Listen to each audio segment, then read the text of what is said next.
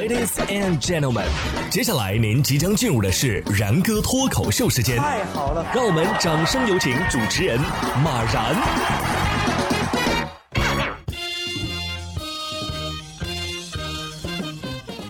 然哥说新闻，新闻脱口秀，各位听众大家好，我是然哥。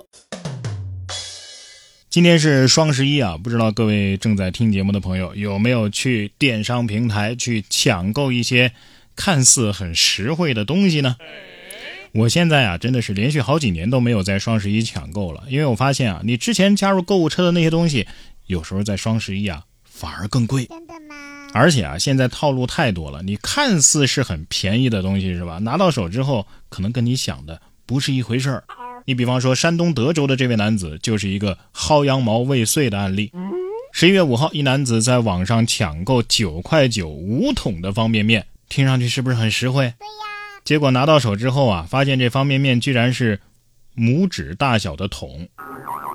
该男子在视频当中说呀，看到快递盒子大小的时候就知道凉了。该男子是当场就拆开了快递，发现里边啊有香菇炖鸡啊等等不同的口味，全部加在一起还没有一个手掌大。男子还笑称啊买五赠一，还多给了一桶。哎呀，这做这红烧牛肉面，不光做红烧牛肉面的那头牛没死，我看做香菇炖鸡面的那只鸡都是皮外伤。哎，如果店家直接说自己卖的是模型，说不定销量更高呢，是不是各位？哎，这会不会是钓鱼佬专用神器呀？确实，现在很多的上班族啊，早上这个时间很宝贵，不会自己做饭，到办公室之后泡个面也是很多人的选择。对呀。但是如果公司楼下或者是自己楼下有个早餐车呢，哎，就方便很多。十一月二号，吉林长春就有一位刘先生在早餐车内吃馄饨的时候呢，老板突然说要拉着他走。他自己还没反应过来呢，老板就已经把这个早餐车呀给启动了，早餐车直接变成观光车。网友笑称啊，这回连车费都省出来了。据当事人刘先生介绍说呀，老板说之所以换地方啊，是因为摆摊的地方呢有时间要求，到了这个点儿就不能再在这儿摆摊了。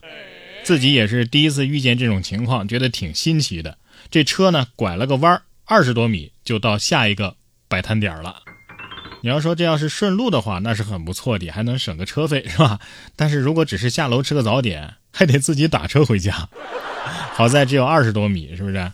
嗯，听上去还挺羡慕的。早餐车变观光车，能告诉我你吃早餐的具体时间段是什么时候吗？我也想体验一把。我感觉老板的车技也挺好的，馄饨汤都没洒出来呢。哎，你说吃早餐有这种情况，那去马路边的移动厕所去上厕所，会不会也上到一半？被拉走了呢。双十一到了，距离二零二二年世界杯开赛啊，也就越来越近了。但是让人没想到的是啊，意大利的大力神杯现身到了天猫双十一的拍卖专场，起拍价一块钱。大力神杯可是世界杯的官方奖杯啊，到现在呢颁发了四十到五十座了，本次拍卖的就是其中之一。原收藏者是意大利的世界足球博物馆。这不就有机会了吗？咱们十三亿人众筹给男足买个大力神杯，不就实现梦想了吗？算了吧，有那个钱，我还是买炸臭豆腐划得来。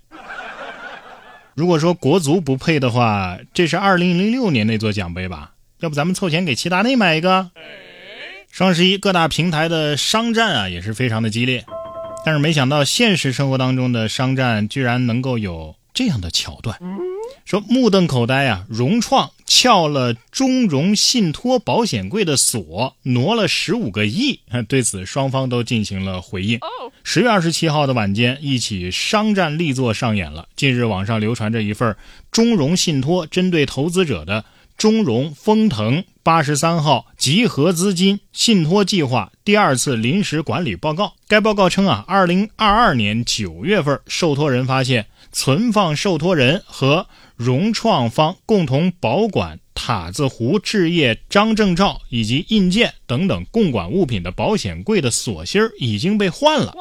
反正现在这保险柜是无法打开的状态。